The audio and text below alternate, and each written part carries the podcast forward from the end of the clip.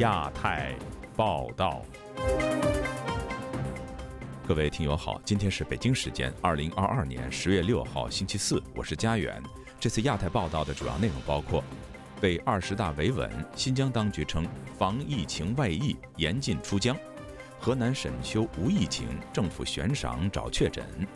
习近平这十年系列报道之三：民族主义从中国梦到权力的温柔乡。北方民族大学收回在校生护照以及港澳台通行证。楼市低迷，资金短缺，郑州烂尾楼大限前复工难。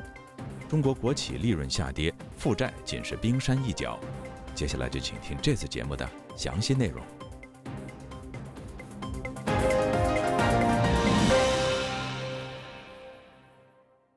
中国新疆自治区政府发出公告，说遭遇新疆历史上防控难度最大的所谓重大突发公共卫生事件。为防止疫情外溢，人员不能离疆。新疆官方还为疫情防控不力而道歉。有海外维吾尔人以及学者认为，这都是为了二十大前维稳不出错。请听本台记者夏小华发自台北的报道。新疆自治区人民政府副主席刘苏社四号指出，七月三十号，该区发生新一轮的新冠肺炎疫情，短时间传播到十三个地方、三十七个县市区和兵团四个师的十五个师事团场，是新疆历史上传播速度最快、涉及面最广、感染人数最多、防控难度最大的重大突发公共卫生事件。报道称，乌鲁木齐市、伊犁州、伊宁市、巴州、库尔勒市、吐鲁番市高昌区、塔城地区、乌苏市等近日阳性感染者增加较多，全区防控形势更趋严峻复杂。流苏社说，持续两个月仍然没有实现动态清零的目标，之所以久拖不决，原因有多方面的铺路防控工作的问题和短板，包括对高中低风险区划分不科学、不精确。对个别静态管理简单化一封了之，对真正需要静态管理的小区社区却未能够执行居民足不出户的要求，特别是核酸检测成为防控工作中的最大短板。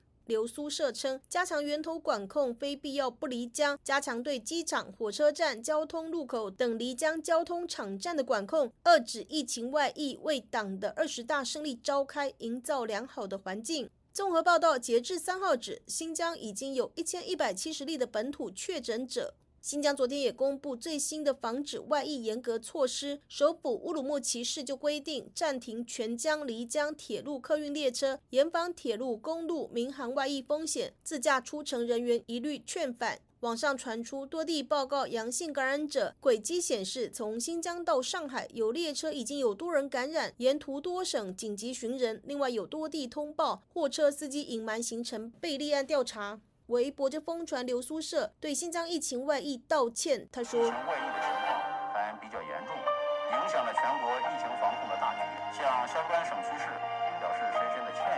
离异二一微博主就反问：科尔勒、伊宁、石河子以及疆内很多地区被封了六十多天，你们道歉了吗？之前卖十几块一公斤的猪肉，今年价格涨到了六七十块一公斤，还是没有人道歉。新疆生产的葡萄、哈密瓜、李子、桃子这些都该成熟了吧？可是农户送不出来，老百姓也吃不到，吃到的只是政府主导配送的高价菜、高价瓜果、高价肉，似乎也从来没有见到有人道歉。推特广传一支视频，背景是当地一家医院。从八月十号到现在，他们在所在那个小区，他连楼都没有下，门都是拿铁丝给封住的，钉死的。到今天了，为什么会出现阳性？年龄这么大，九十多岁了，今天突然通知做核酸，天天都是阴性，门都不出的。到今天为什么会出现阳性？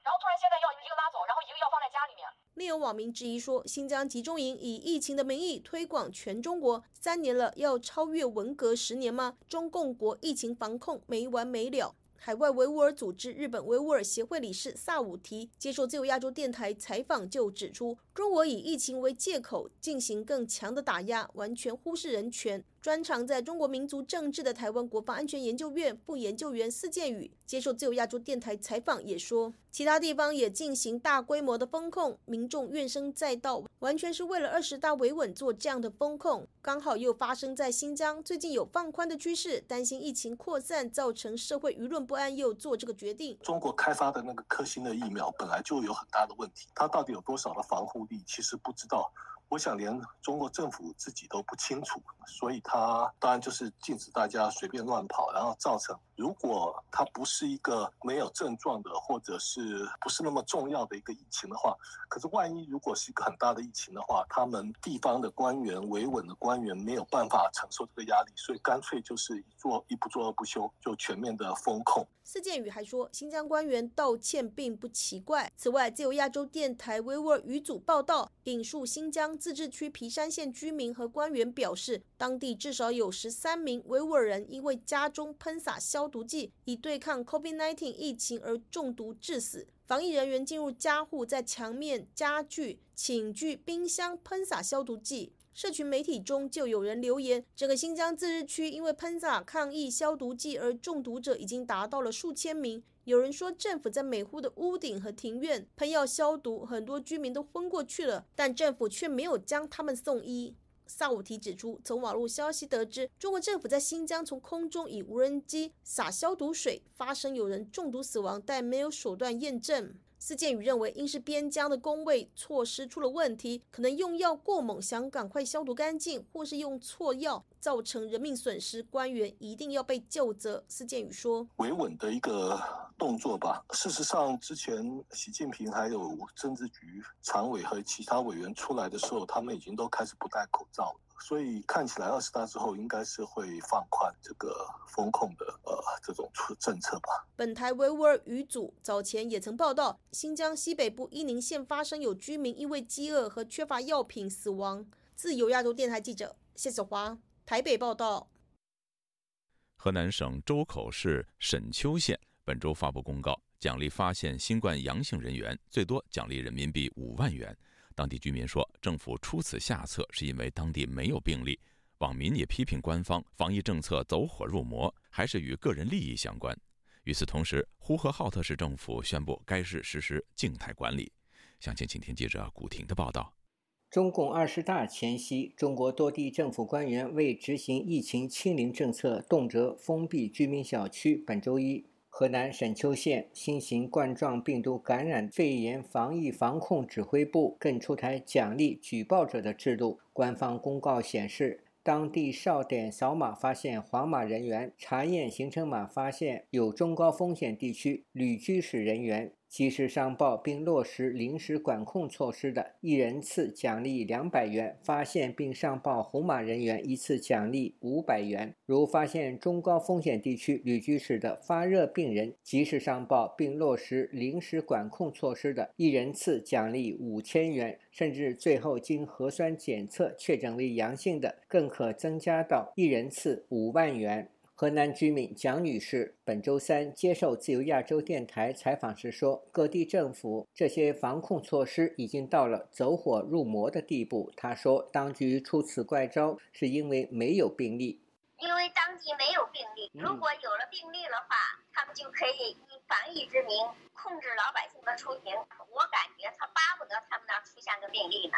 公告还称，在医疗机构、酒店、药店、饭店、超市、出租车等基层扫码哨点举报相关人员，可得相应的奖励。不过，上述报告引发热议，有网民留言：一个之前发不出工资的地区，竟然有钱奖励举报者；还有网民说，一个人均 GDP 不足三万的小县，举报一个阳性就奖励五万元，这是哪里来的钱？要多少人交税？正是荒谬的政策。居民蒋女士说：“疫情三年，政府官员不顾居民失业，不理会居民生病就医，出行难，说封就封，乐此不彼。他们不是希望疫情结束，倒是希望疫情再重来，鼓励人们去互相的打小报告，为了钱，甚至有些人可能去造假。”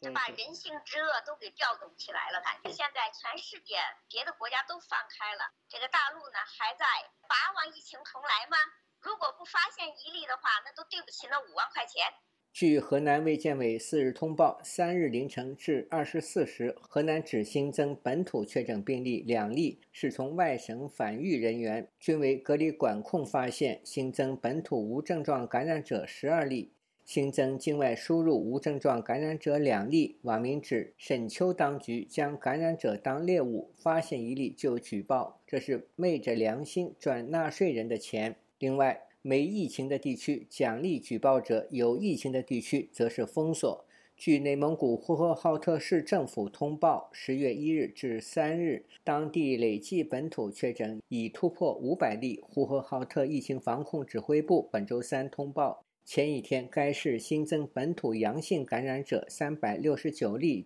中高风险区增至九十二个，学校传播链至少三十二人感染。另外，由于三日新增两名无症状感染者，海南三亚进行全员核酸筛查。部分区域三天三检，截至目前，全市共有高风险地区七十八个，中风险地区十四个。包头居民刘女士对记者说：“她感觉不到疫情，政府却把疫情说得很可怕。他这个疫情已经成了政治化了，现在越来越紧，小区三天两天一住，上医院你要核酸，这个社会成什么就是地狱。”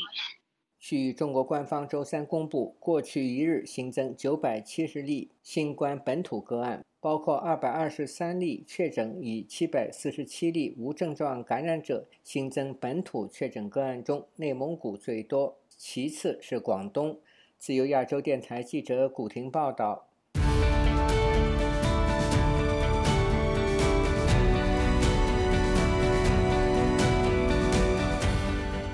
习近平执政十年，中国政府愈加频繁地使用民族主义话语为其外交政策和民族政策辩护，在舆论间引起普遍担忧。中国民族主义是如何走到今天？是否有其合理性？又带来怎样的危害呢？在中共二十大召开前夕，本台推出《习近平这十年》系列专题报道。以下是本台记者王允制作的第三集。如果你穿汉服来，我绝对不会这样说，对吧？但是你穿和服啊，作为一个中国人来说，你是中国人。这个视频是八月中旬江苏苏州街头一名警察对身穿日式浴衣的女子高声咆哮的视频。当时这个视频就传遍了中文的社媒。而与此同时，由于美国众议院议长佩洛西访台，整个八月份的中国社媒上都洋溢着浓厚的反美情绪。随着民族主义话题在中国舆论场的不断凸显，外界对中国民族主义走向的担忧也显而易见。民族主义本质上解决的是“我是谁”的问题，一般是指一个民族追求自身独立、自由和发展的意识形态。民族主义可以是开放、包容和兼收并蓄的，但也可能在利益的驱使下被导向狭隘。专断而变得危险。香港浸会大学国际政治部主任高静文教授观察到，在我看来，今天的中国向更加民主、开放和包容的民族主义、爱国主义敞开的窗口正在收窄。现在占主导的是更加具有攻击性的民族主义，是他们占据着媒体。在习近平执政的这十年中，中国民族主义似乎越来越展现出其狭隘极端的一面。习近平在二零一二年底中共十八大上当选中共中央总书记之初，就提出了所谓的“中国梦”。中共十九大之后，习近平又提出了“百年未有之大变局”一说，借此强调所谓西方衰退、中国崛起的局面。到二零二一年初，习近平又把变局的提法具体化为“东升西降”。与这种饱含零和思想的民族主义表述相一致，中国政府常常展现出咄咄逼人的战狼外交，也因此时常被其他国家诟病。澳门大学荣休教授郝志东的看法是：这中国发展了以后，要想就是。当世界领袖，而且你自己说的嘛，所谓东升西降嘛，对不对？是不是所谓太平洋之大可以容下中美两国？什么意思呢？就是说你要一起统治，统治太平洋嘛，对不对？你而且你要给什么美国是世界发展的中国道路？你什么意思？不仅如此，在中国一系列激进的民族主义表现中，反美已经成为其最重要的主题。从新疆问题到新冠疫情，再到台湾问题。华春莹、赵立坚等外交部发言人常常以明示或者暗示的方式，把美国的对华政策作为首要的抨击对象。图谋绝不会得逞。特朗普政府内少数反华政客不断的上演最后疯狂。高静文教授说。中国因为其经济实力的增长、军事力量的上升及其在国际舞台上影响力的扩张，他们感觉自己应该在国际社会得到更大的空间、更高的地位。中国实际是一个修正主义强权，想挑战现存的国际秩序。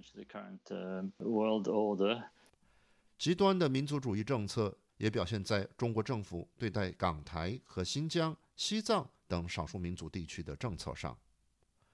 台湾中研院台湾史研究所研究员吴佑仁分析说：“我在看习近平对呃他处理香港的方式或者处理台湾方式，我心里面想的是乾隆，就是或者是左宗棠平定新疆，你知道意思吗？嗯，平定边疆的意思吧。他对于台湾在这个意义上面，完完全全是一个务实的，是非冷酷的一个现实主义式的一个权力考量。”身居美国纽约的回族穆斯林马巨则认为，实际上上个十年的胡锦涛时期呢，是一个所谓的大中华主义者的思想比较昌盛的一个时期。那么到了习近平时代呢，可以说呢，他把它收窄到了只是以汉文化为主的民族主义，事实上是一种汉文化的强行的大沙文主义的这种推行。习近平治下不断强化的民族主义政策，与中国共产党自身的民族主义属性脱不开关系。中国现代民族主义滥觞于晚清时期中国与外部世界的冲突中。从1840年鸦片战争开始，中国有上百年的时间持续遭受西方列强的侵略，“百年屈辱”“救亡图存”等关键词，因此写入了中国民族主义的基因。中国民族主义起过积极的作用，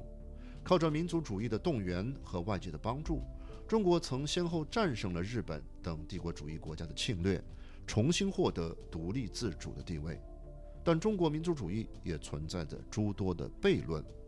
吴佑仁教授认为，哦，它基本上就是一个梁启超以来创造，梁启超、孙中山、章太炎以来，蒋介石一直到毛泽东所建构出来的这种中华民族主义的意识形态，而这一形态。里面有非常多的虚构。中国官方习惯以他们叙述的历史来认定中华民族，强调这种历史的客观性，并常常以这种历史来论证其对港台、疆藏的政策。但吴佑仁教授认为，对民族的认定同样应重视主观性，即公民的意愿。那从这个角度来看，知道习近平在说什么，但不大可能接受了啊。第一个是历史经验不同，第二个是。因为学术、学术言论各方面的发展，使我们得到了一定的这种啊，你可以说最新的关于民族主义的一个批判性的一个一个理解的的理论性知识。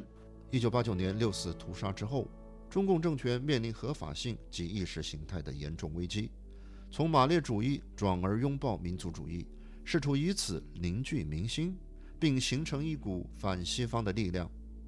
但习近平上台之后，中国官方主导的民族主义又被推上了一个新的高度。海外政论杂志《北京之春》荣誉主编胡平观察到，当年那部《战狼》的电影啊，那句话啊，这个呃，犯我中华者，虽远必诛，在国际上表现出一种霸气，那种心态，这是在邓江湖时代那都很少见到的。但这种霸气的民族主义所展现的，并非向世界开放的气象。而是一种越来越封闭的倾向，与国际社会的主流价值观相背离。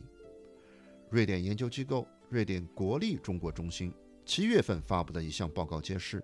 自2016年以来，从耐克到海恩斯莫里斯，至少有78个国际品牌因为牵涉台湾、香港或者新疆、西藏等问题而遭到中国民众的抵制。吴佑仁认为，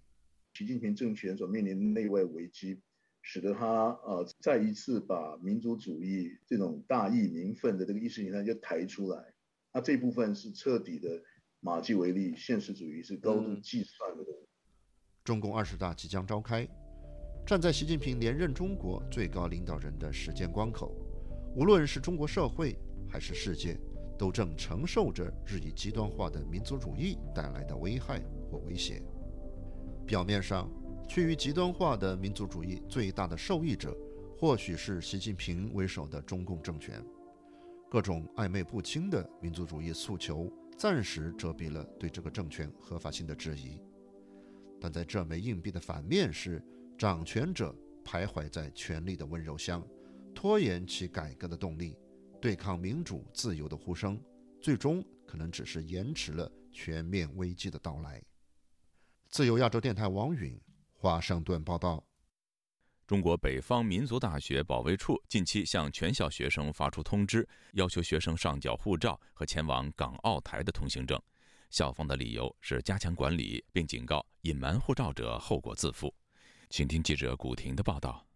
继中国政府官员、学校教师以及国企科级以上干部之后，近期首次传出大学在校生必须上交出境证件的消息。北方民族大学保卫处两周前在该校网页发出关于上交学生因私护照、通行证的通知称。根据北方民族大学学生出国管理暂行办法的要求，为加强对学生护照等管理，从即日起，请各学院将本学院所有学生、研究生、本科生因私持有的护照、港澳通行证、大陆往来台湾通行证的情况进行统计，于二零二二年九月三十日前将学生护照、港澳通行证。大陆居民往来台湾通行证收齐，并与学生相关信息，比如姓名、学院、学号、民族、身份证号码等纸质版，加学院领导签字，加盖公章，交到保卫处综合科。该通知还称，因漏报、瞒报。给学校造成不良后果的，由学生本人及学院负责。南京一大学生周三告诉本台，他也听到北方民族大学学生被要求上交护照和港澳通行证的消息。不过，中国其他大学尚未出现这种情况。他说：“收缴情况，我看到了北方民族大学我保卫科发的通知。”这几年就是所有的公务员、企事业单位的人都收缴的，特别是什么银行的教师都是把护照收掉的。本台记者就此周三致电北方民族大学校长办公室，但始终无人接听。你好，您拨打的号码暂时无人接听，请稍后再拨。The subscriber you dialed is no answer.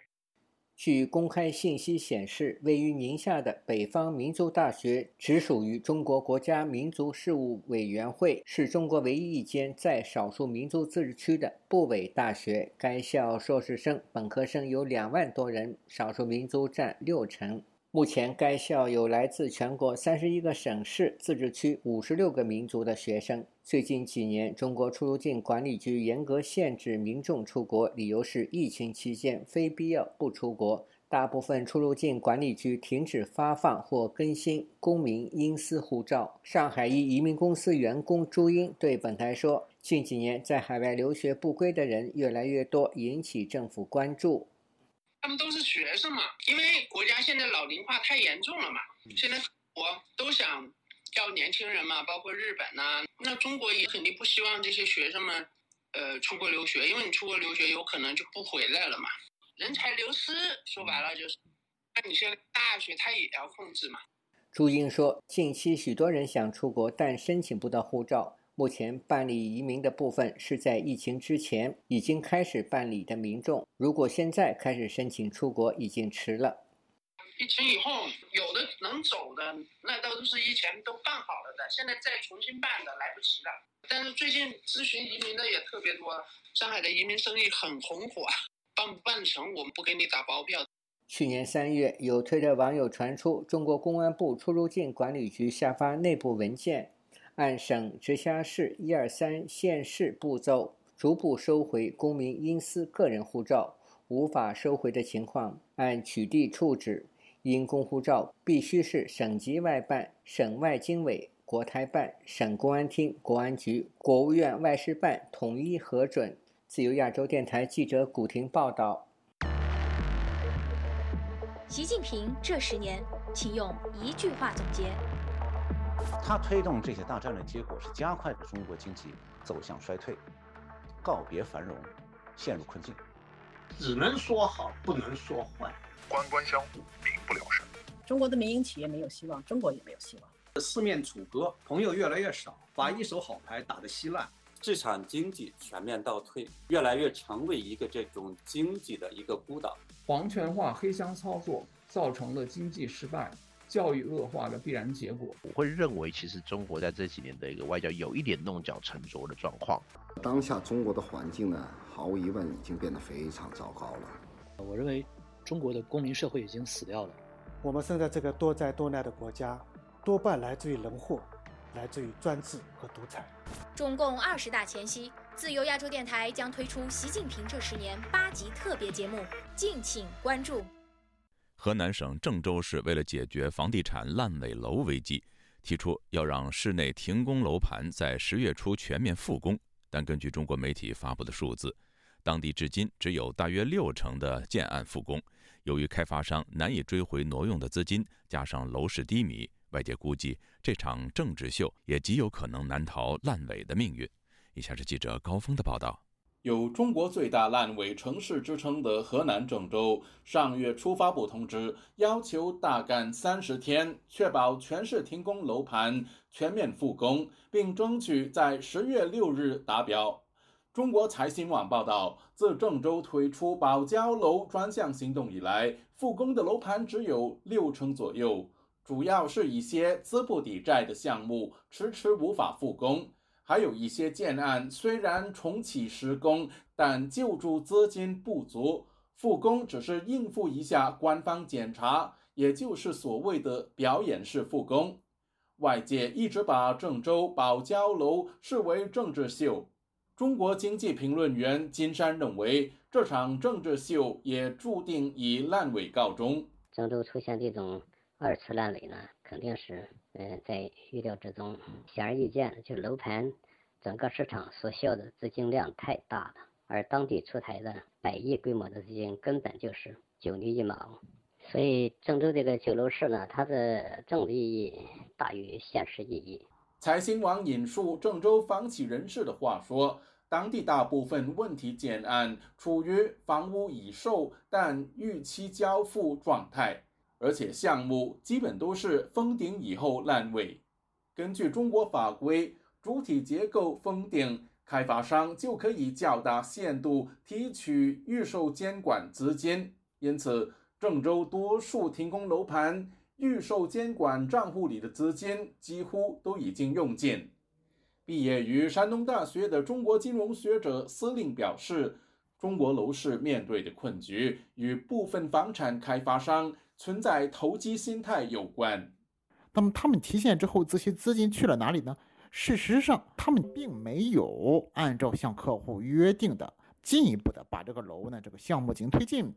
而是用在了开发新的楼盘上，进行一番啊超前消费、超前施工、超前欺骗的过程。也就是说，是想要以小博大。如果开发商资金不充裕，那么开发商寅吃卯粮。这样的一个死循环，一个恶性的循环，就永远不可能停止下去。七月底，郑州市政府提出设立房地产纾困基金，母基金的规模暂定人民币一百亿元，同时透过各区县吸引不同类型社会资本共同出资设立子基金。但有业内人士说，当下纾困资金有限。单个楼盘所能分配到的额度极少，无法覆盖建设资金缺口。由于市场低迷，部分房企认为建案哪怕正常施工也很难销售出去，不如暂时停工。业内人士分析，如果郑州楼市维持这种低迷态势，数以百计停工建案，就算一时获得救助资金实现复工，一到两个月后。当资金消耗完毕，依然可以出现二次停工。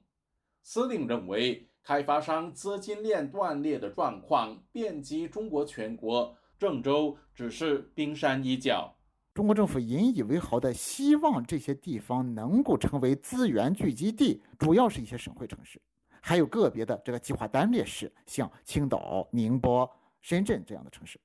那么基本上这些城市呢，都会成为中国土地财政的这个重灾区。只是他们的地方政府还没有做到像河南地方当局这样呢，那么如此的这个激烈的这种保交楼一百天大会战这样的这种极端的政策。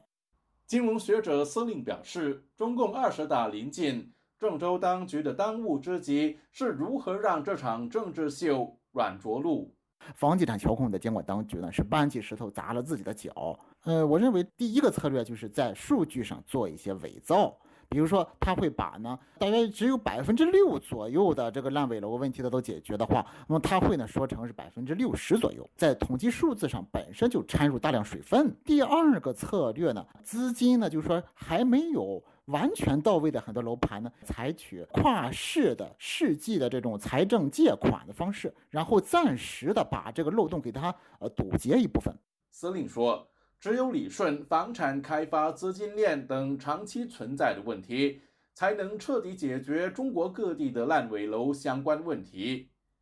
自由亚洲电台记者高峰香港报道。中国财政部公布，今年前八个月，国有以及国有控股企业营业总收入同比增长了百分之九点五，但是利润却下降了百分之一点五，负债率呈现上升趋势。有分析指。中国目前包括防疫纾困、处理房市危机以及国企、民企混改制等都在烧钱，目前的债务恐怕只是冰山的一角。今天，本台记者黄春梅发自台北的报道。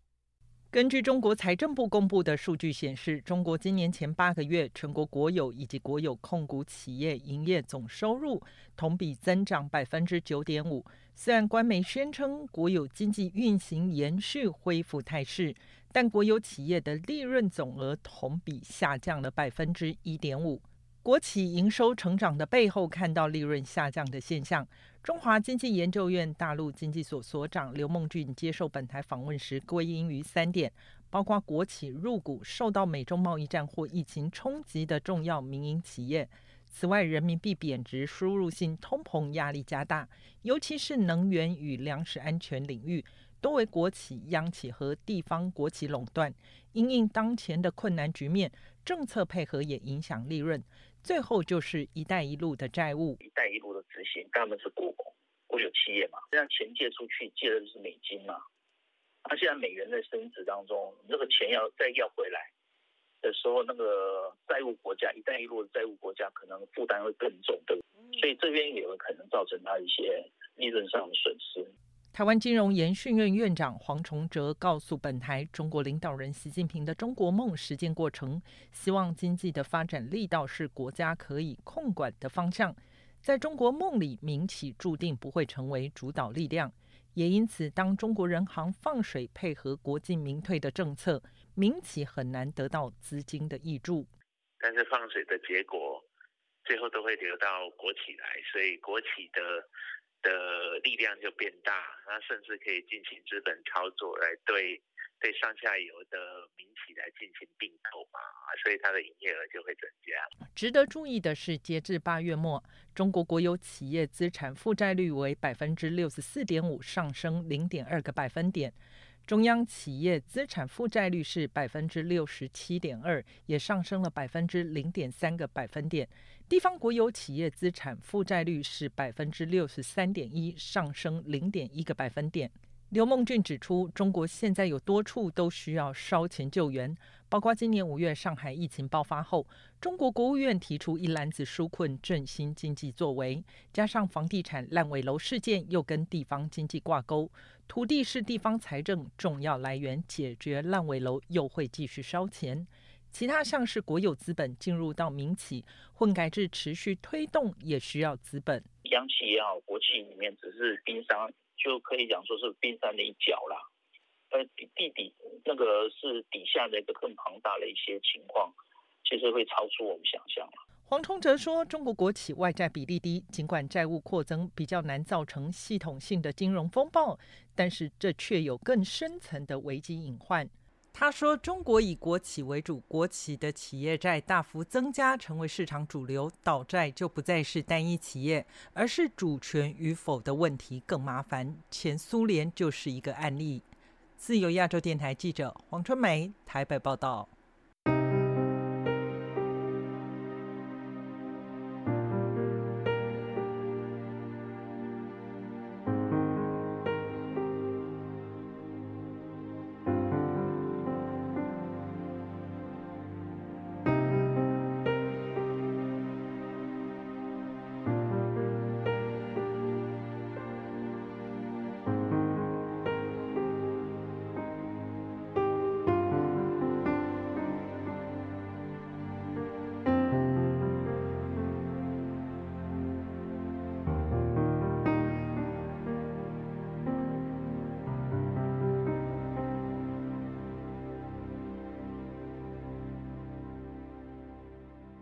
国国会及行政当局中国委员会针对香港国安法下的公民社会发表报告，指国安法不仅打击香港的民主发展，也对香港曾经活跃的公民社会带来毁灭性的效果。不过，港府五号批评这份报告偏颇，没有事实根据。请听本台记者陈品杰的报道。美国国会属下的国会暨行政当局中国委员会的有关人员访问了四十二名过去和现在在香港公民组织和立法会服务的成员，将其中三十三人的意见揭露在这份名为《香港的公民社会：从开放城市到恐惧城市》的特别报告，于十月四日发布。这些受访者们从自身的经验出发，描述香港社会曾经拥有的自由制度，在香港国安法的压力之下受到打击。不过，香港政府在周三就对这份报告表示强烈反对，指报告内容完全偏颇，针对法治的攻击完全没有事实根据。这份报告指出，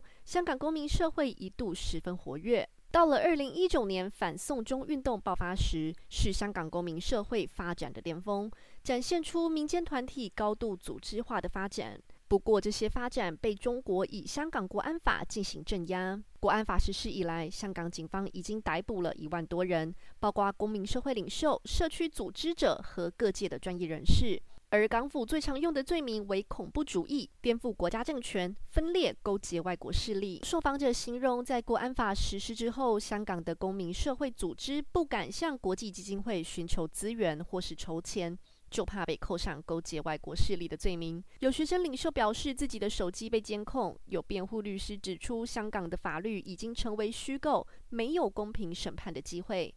这些受访者大部分都要求匿名，避免危及自己或是在香港的亲属朋友的人身安全。因为与外国政府机构人员交流，就有可能会被冠上香港国安法中的勾结境外势力罪。今年是香港主权移交的二十五年，美国国会暨行政当局中国委员会就在七月份的听证会上讨论香港社会的当前现状。当时委员会主席参议员莫克利就表示，港版国安法已经让香港变得面目全非。自由亚洲电台记者陈品杰华盛顿报道。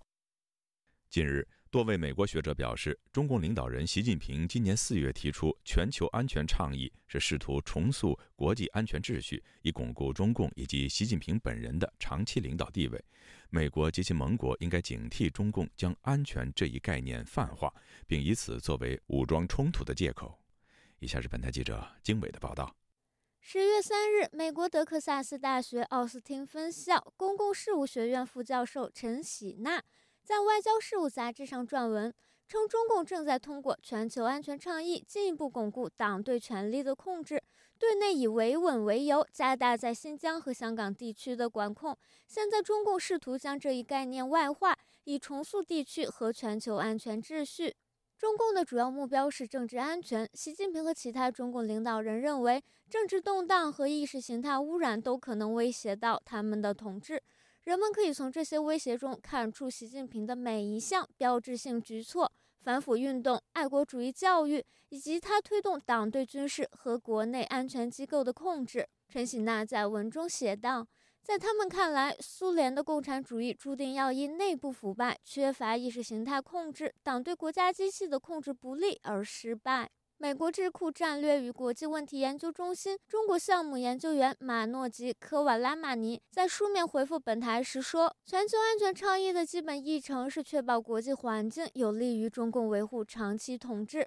他说。就习近平而言，他似乎觉得他的领导对中共长期统治至关重要。习近平领导下的国家安全机构发生了一些结构性的变化，这些变化从本质上加强了他对系统的个人控制。政治安全是重中之重，其中一个关键部分是巩固习近平作为中共掌舵人的领导地位。据本台此前报道，今年四月，中国国家主席习近平在博鳌论坛提出了全球安全倡议，内容包括六条要点，其中安全不可分割原则成为国际社会广泛关注的焦点。中共将这一原则视为美国及其盟国所创造的国际安全体系的替代方案。通过倡议直接呼吁重塑亚洲的安全结构。陈喜娜在文中分析说，习近平总是从如何破坏中共统治来看待外部威胁的。此前，全球安全倡议缺乏具体政策支撑，因此并未引起国际社会重视。四月，中国国务委员兼外交部长王毅发文称，习近平的全球安全倡议是对西方地缘政治安全理论的洋气超越。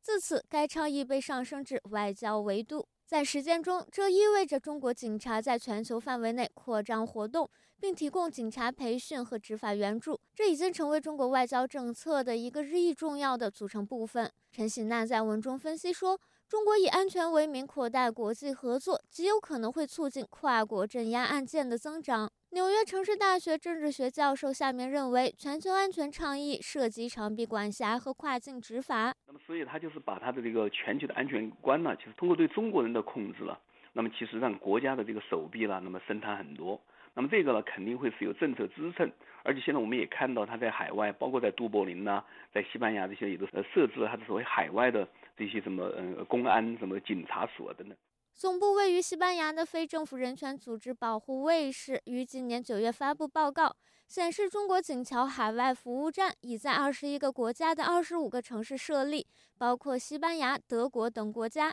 外界学者普遍认为，习近平的全球安全倡议长于原则，而缺乏具体实践细节。美国智库、美国和平研究所中国研究资深专家傅瑞珍与他的同事八月也联合撰文称，全球安全倡议框架已经被上升至外交层面，美国不能轻视。他在文中写道：“美国需要关注的最重要的部分是安全不可分割原则，美国必须防止其成为武装冲突的借口。鉴于俄罗斯滥用这一概念，这一点至关重要。”科瓦拉马尼则认为，北京正在发出更大的信号。及与全球非西方国家制定新的规则，例如在人权、网络空间治理、数据安全、生物安全等领域，这些框架可能会优先考虑中国的观点和利益，这往往与西方的价值观和利益背道而驰。夏明说，习近平的安全观与普京一脉相承，都是秉持安全不可分割原则，并将其扩大化为发动战争的借口。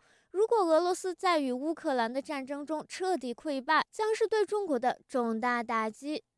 自由亚洲电台记者金伟华盛顿报道。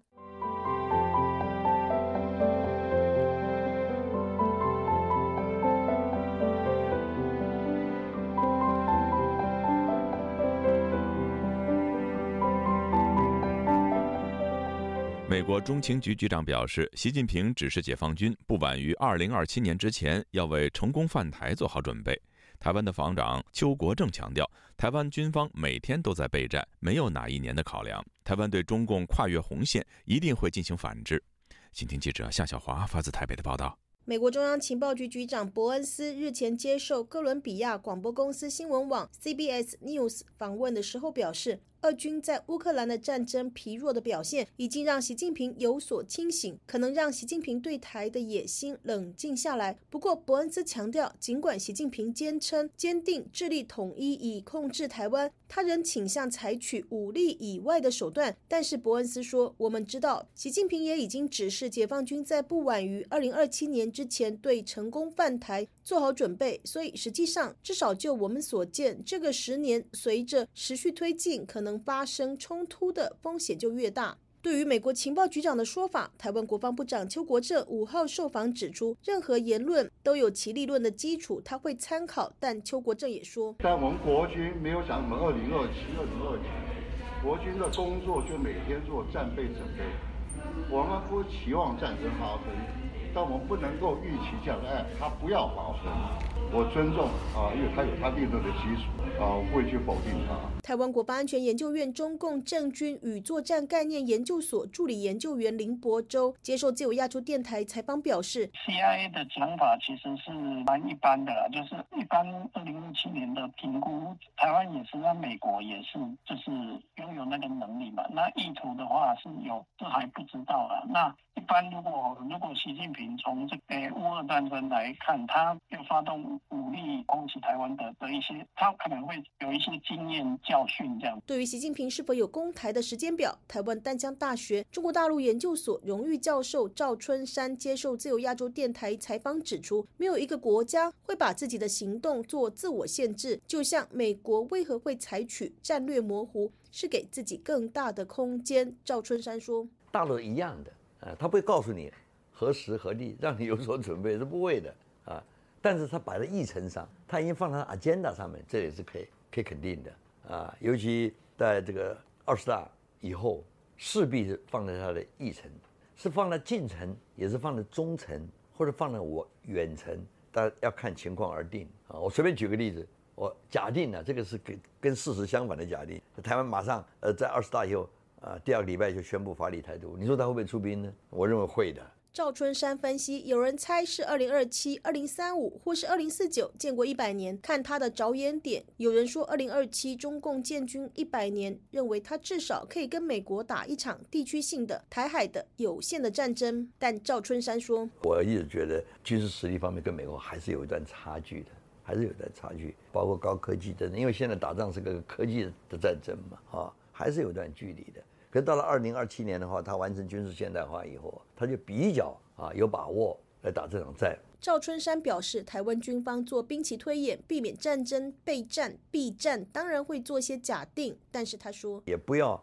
就认为中共会拿石头砸自己的脚，自己会设定一个时间表。到现在为止，我都没有听到大陆哪一个学者或者哪一个人告诉我斩钉截铁的说在什么时候我要开始要要动武，没有一个对手。会把他要动武的时间告诉你呢。赵春山提到，中共势必在观察乌克兰总统泽连斯基有多大的对抗能力，也在评估台湾的抵抗意志力是否和全民皆兵的乌克兰一样强大。另外，也会观察外力介入的情况，例如一旦发动战争，美国、联合国等国家支持乌克兰到什么程度，有什么效果。美国参众议两院提出的台湾政策法案，其中都提到可能会提供台湾六十五亿美元的军事援助，尚未获得拜登签署。有台媒问到，国军对美方军售台湾的项目是否有选择权？台湾国防部长邱国正强调，国军的建军备战都是依照自己的规划，一个案子的成立与否要看的是作战需求。邱国正说：“不会想着因为美国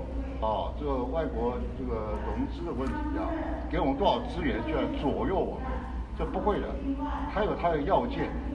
我们有我们的啊一个基础跟一啊一样的条件，他不能硬塞，他也不会硬塞，而且我有这个责任。”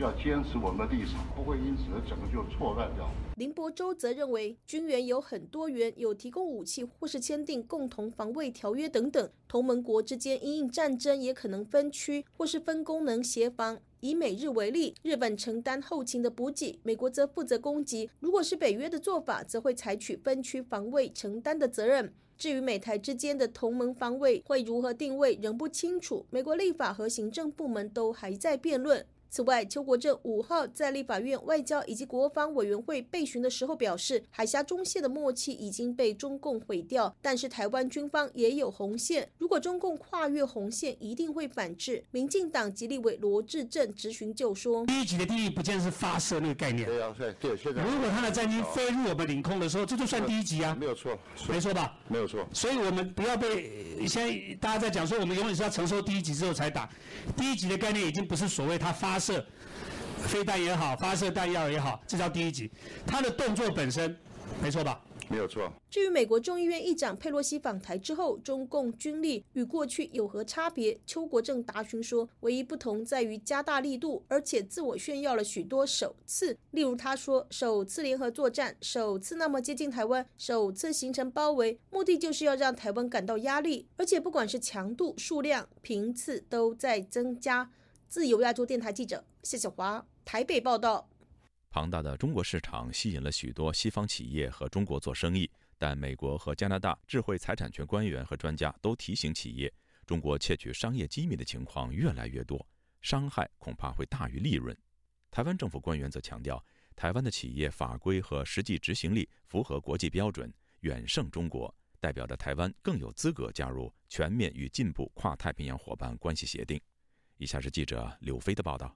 美国驻温哥华总领事馆和驻温哥华台北经济文化办事处上星期举办了一场绿能智慧财产权研讨会。美国、加拿大和台湾三方专家，包括美国专利商标局中国智慧产权首席法律顾问及主任曼格森，加拿大领英律师事务所合伙人兼温哥华办公室智慧产权的主任瑞普利，还有台湾清华大学科技法律研究所教授范建德，共同分享了关于和中国做生意在智慧产权上遇到的挑战。今年八月，美国公司前工程师张小浪就窃取了商业机密认罪。他从苹果公司开发中的自动驾驶汽车计划窃密，并企图将资料带到中国。类似这样的案件不胜枚举，年年都出现。这场研讨会主旨就是希望让更多国际厂商体悟与中国经商的风险，也认识台湾在保护智慧财产权上的成就。美国专家曼格森表示，他的业务涵盖大中华地区，但八成以上的精力都在处理涉及中国公司侵权的问题。很多情况是中国的合作伙伴变得贪婪了，他们不想要付软件技术或者是专利服务的费用，因此他们就想办法通过贿赂员工或者用非法进入系统的方法来窃取商业机密。外国公司不要以为中国是大金主、大客户，最后可能是大麻烦。他举例，几年前，中国公司华瑞风电窃取美国超导公司前身 AMSC 商业机密，最终导致 AMSC 损失超过八亿美元，约七百名员工失业。二零一八年，美国法院判处华瑞风电缴纳罚款一百五十万美元，但是巨大的伤害已经无法弥补。加拿大专家瑞普利说。加拿大的公司也屡屡受害，他们事务所接获的客户投诉案年年增多。面对在中国经商成本日益高涨，不少加拿大公司将生产制造转移到如越南等其他东南亚国家。他对和中国保持商业往来的公司提出建议。The legal aspect just sort of one part of the overall strategy. 采取法律行动只是整个战略的一环。如果要避免权利被侵害，需要及早的注册商标，随时监控可疑的情况，关注公司专有技术是否有被窃取的问题。如果没有做好万全保护工作，恐怕会有极大的伤害。台湾教授范建德则强调，台湾非常重视绿能产业技术和制裁权的保护。台美加三方在永续能源开发以及法规制定的目标是一致的，可以共同迈向二零五零年净零碳排放的目标。中国和台湾都正在争取加入 CPTPP。驻温哥华台北经济文化办事处处长刘立新表示，毋庸置疑，台湾是值得信赖的国际合作伙伴。台湾是符合加入 CPTPP 的资格，因为有高标准的自由贸易协定，这是台美加三方的。然后我们也可以让其他的国际友人看到、说听到，说台湾在智慧财产权方面的执行其实是有成效的。自由亚洲电台记者柳飞温哥华报道。习近平这十年，请用一句话总结。他推动这些大战略，结果是加快了中国经济走向衰退。告别繁荣，陷入困境，只能说好，不能说坏。官官相护，民不聊生。中国的民营企业没有希望，中国也没有希望。四面楚歌，朋友越来越少，把一手好牌打得稀烂。市场经济全面倒退，越来越成为一个这种经济的一个孤岛。皇权化、黑箱操作，造成了经济失败。教育恶化的必然结果，我会认为，其实中国在这几年的一个外交有一点弄巧成拙的状况。当下中国的环境呢，毫无疑问已经变得非常糟糕了。我认为，中国的公民社会已经死掉了。我们生在这个多灾多难的国家，多半来自于人祸，来自于专制和独裁。中共二十大前夕，自由亚洲电台将推出习近平这十年八集特别节目，敬请关注。听众朋友，接下来我们再关注几条其他方面的消息。为反制朝鲜星期二以飞越日本上空的形式发射中远程弹道导弹，韩国军方五号表示，美韩两军向日本海发射了四枚战术地对地导弹，对假想目标实施精确打击，以遏制朝鲜的进一步挑衅行为。据报道，韩国联合参谋本部议长金成谦五号还与美军参谋长联席会主席马克米利通话。就遏制朝鲜核导弹威胁的方案进行讨论，双方一致认为，美韩在挑衅发生后的联合空中武力展示和地对地导弹联合射击，充分体现了美韩同盟的应对能力和坚定决心。与此同时，在美国发起下，联合国宣布五号下午召开联合国安理会紧急会议，磋商如何应对朝鲜发射导弹的行为。据悉，美韩等国一致认为，安理会如果对朝鲜此次发射导弹不采取任何措施，就意味着对挑衅行为的纵容。另外，为了应对朝鲜发射导弹，美国里根号航母掉头重新部署日本海。柬埔寨移民总局最近发布报告指出，目前共有九百二十名外国人正在移民遣返中心等待被驱逐出境，其中包括六百七十四名违法的中国公民。柬埔寨媒体《简中时报》引述该报告指，今年前九个月已经有一千四百五十名外国人被驱逐出境，他们分别来自三十二个国家和地区，其中有三百九十名中国公民，他们在柬埔寨从事电信诈骗等违法犯罪活动。美国西藏问题特别协调员乌兹拉泽雅日前发推文表示，美国将继续支持藏人的宗教自由，包括选择其宗教领袖的权利。美国驻联合国人权理事会代表米歇尔·泰勒也在推特上发表文章，强调美国坚定支持所有藏人的宗教与信仰自由权利。各位听众，这次的亚太报道播送完了，谢谢收听，再会。